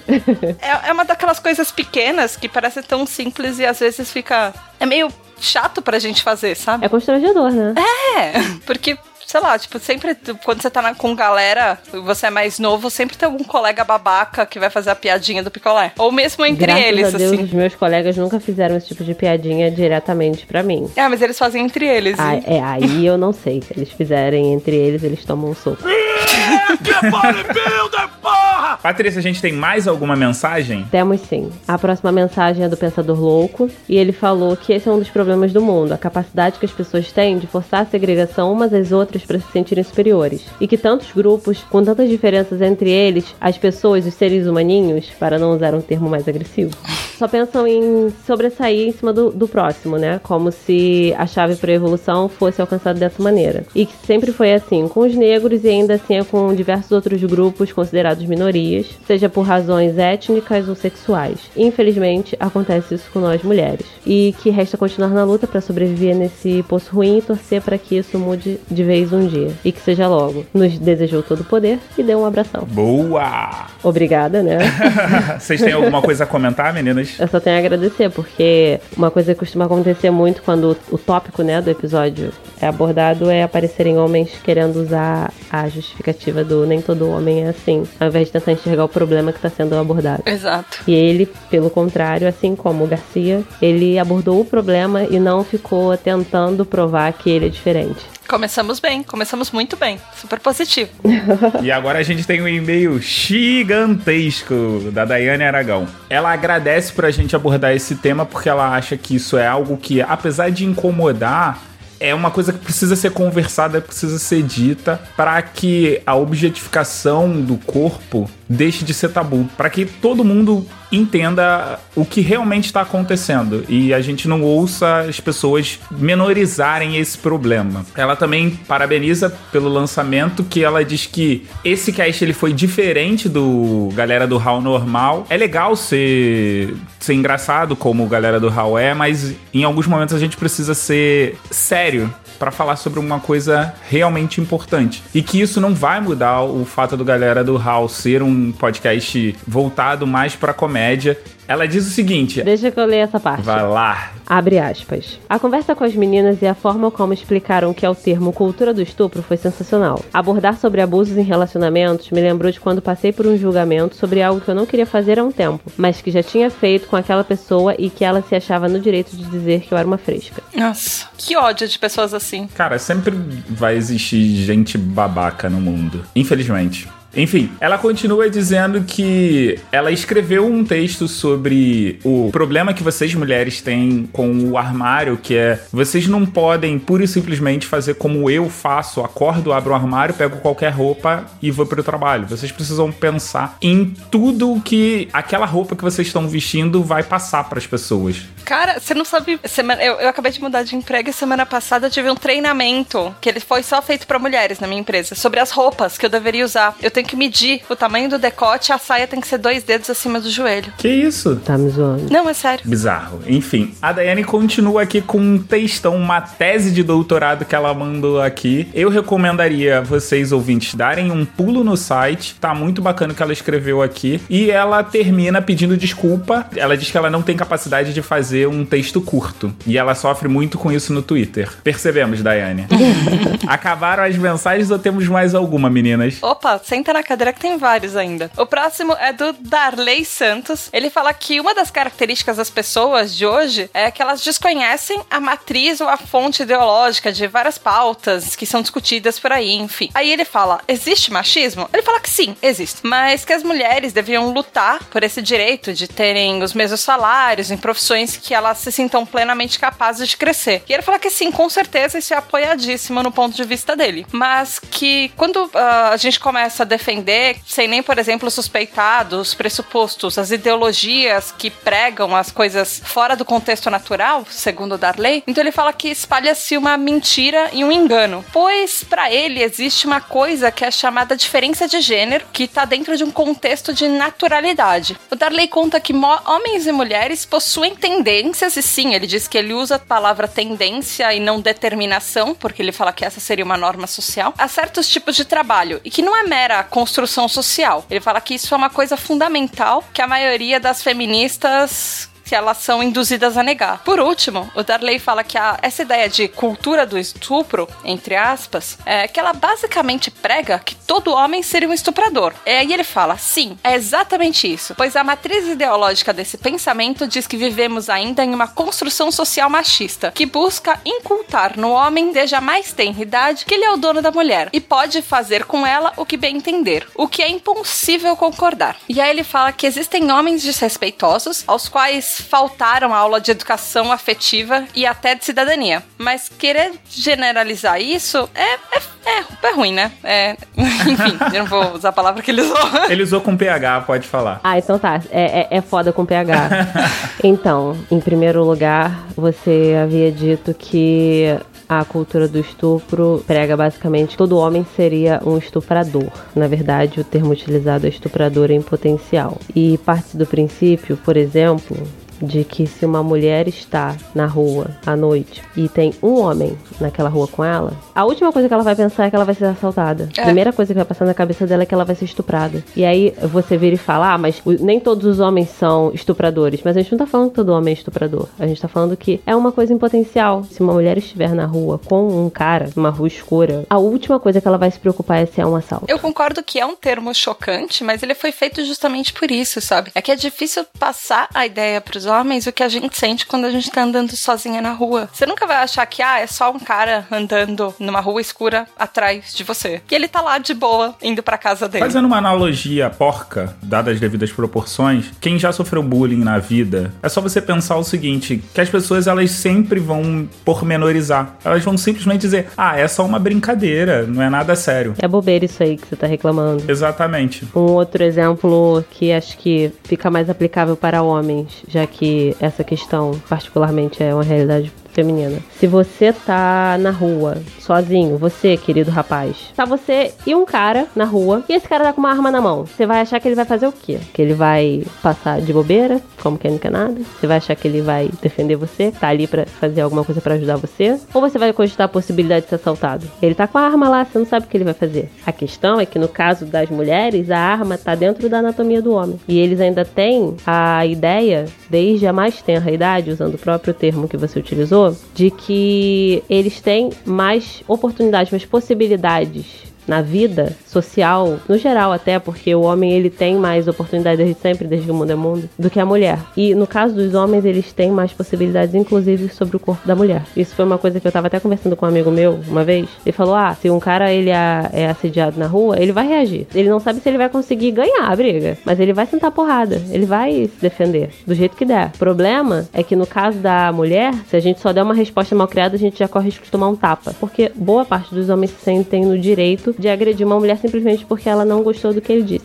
ou do que ele fez, ou de onde ele passou a mão, ou de onde ele passou a virilha. É, eu acho que dá pra comparar com aquela piadinha super de mau gosto que os caras fazem entre eles de. Ou que as pessoas, enfim, fazem entre elas de. Ah, quando um cara é preso, ele vai virar a mulherzinha da prisão. Exatamente. Eu acho que dá pra tentar entender pra vocês, os homens, vai, mais ou menos que a gente sente assim. Porque o, o maior medo de um cara é quando ele vai pra prisão de ele virar a mulherzinha. Mulherzinha, a gente tá fora dela, gente. A gente tem medo disso todo dia. E nós somos as mulherzinhas. É, e assim, é como se a gente vivesse numa prisão onde qualquer hora alguma coisa pudesse acontecer com a gente. Pode não acontecer nunca, pode ser só um medo bobo, mas vai ser um medo bobo que a gente vai se sentir aprisionada o tempo inteiro. Porque é um medo real. É, por isso que toda mulher, assim, vive ouvindo da mãe, vive ouvindo de vários lugares que a gente vai. Desde que a gente é criança, a gente aprende a tentar andar na rua com mais segurança, olhar o que a gente tá vestindo antes de sair pra rua, pensar em que horas a gente vai voltar, se a gente vai voltar acompanhada para casa ou não, as rotas que a gente vai usar para ir e vir de algum lugar, se a gente vai passar numa rua escura, se a gente vai passar numa rua que tem muito movimento, que não tem muito movimento, a quantidade de coisas que a gente calcula simplesmente para acordar, pegar as nossas coisas, ir pro trabalho e voltar, assim, que seja só isso o seu dia, a quantidade de coisas que passa na nossa cabeça para ficar seguro durante o dia, talvez vocês não entendam isso, assim, não é uma ah, esse negócio de estuprador em potencial é uma frase chocante, é uma frase generalista, é, mas ela foi feita para chocar porque é difícil entender o que a gente passa nisso, sabe, de ficar com medo o tempo inteiro. Essa, essa analogia da prisão pode tentar mostrar para vocês mais ou menos assim o que uma brincadeira super de mau gosto, super sem graça, mas mais ou menos que a gente sente. E com relação ao virar mulherzinha, porque o virar mulherzinha, basicamente. É ridículo nessa expressão. É, mas é basicamente, ele não vai ter direito sobre o próprio corpo. Vão forçá-lo a transar com outra pessoa. Ele vai ser abusado. Já, isso aí já é uma coisa enfiada na sociedade. O termo virar mulherzinha e a piadinha de ele vai. Como se isso fosse uma coisa legal. Tipo, tudo bem. E outra coisa, você falou das questões dos riscos que a gente considera antes de sair de casa. Às vezes, a gente, onde julgávamos estar seguras, a gente não tá. Um exemplo Sim, é exato. uma coisa que eu soube essa semana da irmã de uma amiga minha. A menina trabalhava lá na empresa dela, aí era uma daquelas empresas que disponibilizam o transporte para buscar e trazer. E ela estava trabalhando lá, nunca reparou nada de diferente. Aí um dia ela descobriu que se uma pessoa que não tem você adicionado no Facebook te manda mensagem, vai para uma caixa de entrada diferente. Nessa caixa de entrada, ela viu diversas mensagens de um cara que trabalhava na mesma empresa que ela. O cara mandava mensagens para ela como se ela estivesse respondendo, sendo que ela não estava, ela nem sabia que as mensagens estavam sendo recebidas. Ele falava que gostava muito dela, que sabia a hora que ela saía de casa, a hora que ela voltava, onde ela morava, onde o namorado dela morava. Nossa. Ao longo do e-mail, ele simplesmente assumiu que ele perseguia ela, porque eles moravam relativamente perto. Então eles pegavam o mesmo ônibus da empresa. E ele usava esse fato para poder persegui-la até em casa. Ele sabia a hora que ela ia na padaria. Nossa. E ele achou normal. Na cabeça dele isso era normal. Se é um caso extremo, é um caso extremo. Normalmente você não vê o contrário. Voltando um pouquinho no e-mail do Darley, eu acho que ele vai me odiar muito. Vou ganhar um hater depois desse e-mail. Mas eu discordo muito de você, Darley. Desculpa, mas eu não acho que tem é, esse negócio de tendência. Eu acho que tendência é você ser bom naquilo que você faz, independente de quem você é. Eu posso ser uma mulher, eu posso ser uma boxeadora, eu posso ser um homem e eu posso ser um, um cara tão foda em limpeza que eu vou ser, tipo, aqueles caras que são diaristas. Eu acho que, assim, existe inclusive um preconceito para algumas funções, mas as pessoas estão tentando quebrar um pouco isso. Existe um monte de mulher motorista de ônibus, existe um monte de mulher taxista, existem homens que fazem trabalhos de limpeza, existem homens babás. Eu não acho que é coisa de gênero, eu acho que tem sim o preconceito de gênero e uma coisa que tem barreira nos dois lados a serem transpassadas, sabe? E as coisas são difíceis pra caramba, mas as pessoas estão conseguindo apagar um pouco essa linha e mostrar que não existe profissão pra uma pessoa, profissão pra outra. E não só a questão da profissão. Por exemplo, um cara não saber arrumar a casa aos 30 anos, não saber segurar numa vassoura. Ou uma mulher não saber virar uma massa, preparar um cimento. Coisas que pode... o homem poderia saber arrumar uma casa, a mulher poderia saber virar uma massa. E aí não. Se tem um homem e uma mulher na casa, o homem sempre vai fazer a obra e a mulher sempre vai arrumar a casa. Quando não tem necessidade disso. É. Ou o menino, quando é criança, ele senta no colo do pai ou do avô e, e aprende a mexer no volante do carro para aprender a dirigir, enquanto a menina vai lá aprender a fazer bolo com a avó. Vai cuidar da casinha de boneca. As coisas estão mudando. Eu não acho realmente que é uma tendência. Eu acho que as pessoas acabam forçando isso nas crianças coisas, mas se você tem uma, um dom, se você tem uma coisa que você gosta de fazer, independente do seu gênero, mano, vai fundo. Tanta gente já passou tantas barreiras pra fazer o que ama e hoje no, o mundo é do jeito que é por causa de um monte de gente que desafiou a sociedade. Que desafiou as construções sociais. É, A, a Patsy e eu não teríamos direito de estudar se não fossem umas mulheres. Exatamente. Agora a gente continua. é porque no e-mail do Darley a gente tinha que dar uma paradinha. A próxima mensagem é do Thiago Ramos e ele elogiou o cast, falando que foi um episódio interessante, com as meninas da Podosfera falando do nosso lado e os problemas que as mulheres sofrem ainda hoje em dia. E que é uma pena que a sociedade, por ser machista, não tenha evoluído ainda. Mas a nossa luta tem que continuar e que nós temos, claro, que ter os mesmos direitos. Deu parabéns para as envolvidas, inclusive para o Mogli. Ui, que e desejou sucesso e ficou triste, né, por não ter tido sala de justiça, mas que foi óbvio, porque não teria que ter sala de justiça por ser um tema muito polêmico. E que foi a primeira vez que a gente bugou o Raulzito. Qualquer assunto que a gente colocasse iria meio que quebrar a ideia do episódio. Então a melhor solução seria não ter a sala de justiça. Foi difícil achar alguma coisa pra fazer na sala de justiça que o Mogli não ia sair perdendo, coitado. Mas enfim. E a gente encerra as mensagens com a mensagem da Débora Rodrigues: Ser mulher é foda. Tem um canal sobre sexo e tenho que excluir vários comentários asquerosos me chamando de puta pra baixo, mesmo que os vídeos sejam educativos e não eróticos. Felizmente é a minoria, mas dá no saco. E ela deixou o link pro canal dela que eu conferi, é muito maneiro. O canal dela se chama Um Canal Aí TV. Se você não quiser procurar lá no YouTube, o link tá aí no post. E meninas, nós ainda temos alguns e-mails para ler, mas como essa leitura de e-mails já está gigantesca, eu vou aproveitar para chamar a outra metade que participou do cast para gravar no próximo round de mensagens. Ou seja, quem é que vai aparecer no próximo round de mensagem, meninas? Mais mulheres. Exatamente. e para finalizar, a gente precisa agradecer e mandar um beijo e um abraço pra galera do Twitter, do Instagram e do Facebook. Meninas, façam as honras. Tata.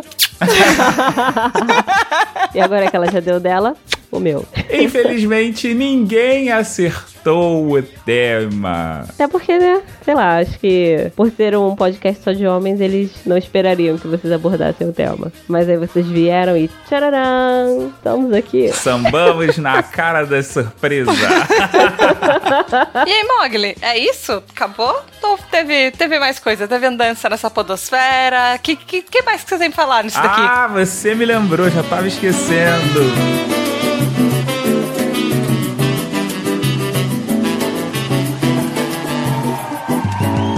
Se alguém perguntar. Vocês não vão acreditar o que aconteceu. O Bob, ele se superou e tem direito a pedir música nesse episódio. Sabe por quê? Porque ele foi onipresente? Basicamente, né? O arroz da podosfera esteve no Podcrastinadores 96 sobre Black Mirror. Ele apareceu também no O Filmante Drops 34 Feira da Fruta com o Hal. Foi no Playercast 189 Assassin's Creed O Filme. E ele, pra fechar com chave de ouro, já que ele não tinha o que falar no, na trilha 25, que fala de caminhada outdoor, ele participou da leitura de e-mails. Caramba! Mogli tá, tá na falta de um podcast. Mogli tem quatro empregos, né? Errou! Não, foi Mogli não, Diogo. Diogo. Eu falei Bob. Não, falou Mogli. Então eu falo de novo. Caramba, na falta de um, o Bob tem quatro empregos, né? É. esse ele gosta que esse ele não tem que editar, ele só tem que falar as besteiras dele com aquela voz de pato rouco. Mas ele não pode fazer o. Pronto, começou. Então, meninas, mais uma vez, muito obrigado pela participação de vocês nesse e no episódio anterior. E até a próxima. Ai, obrigada por convidar. Espero que você não se arrependa, porque os e-mails ficaram gigantes. É. Obrigada, cara. Valeu, pessoal. Tchau. Beijo. Beijo. Como é que tá, velho? Há quanto tempo tu trabalha aqui no jornal? Classificados do hall iniciado. As suas atitudes dizem quem você é. O seu modo de experimentar as coisas e os fatos que lhe ocorreram também influenciam. E se houver uma outra maneira de se relacionar com as pessoas e escrever a sua história, venha se incomodar, venha ouvir o que quer ouvir, mas venha ouvir tudo o que você precisa ouvir. Venha para o Coachcast Brasil, no coachcast.com.br, a sua dose diária de motivação. Eu sou Paulinho Siqueira, um abraço e vamos juntos. Galera do Hall. Acessem galeradohall.com.br Mensagens em contato arroba galeradohall.com.br Busque por Galera do Hall em Facebook, Instagram, Twitter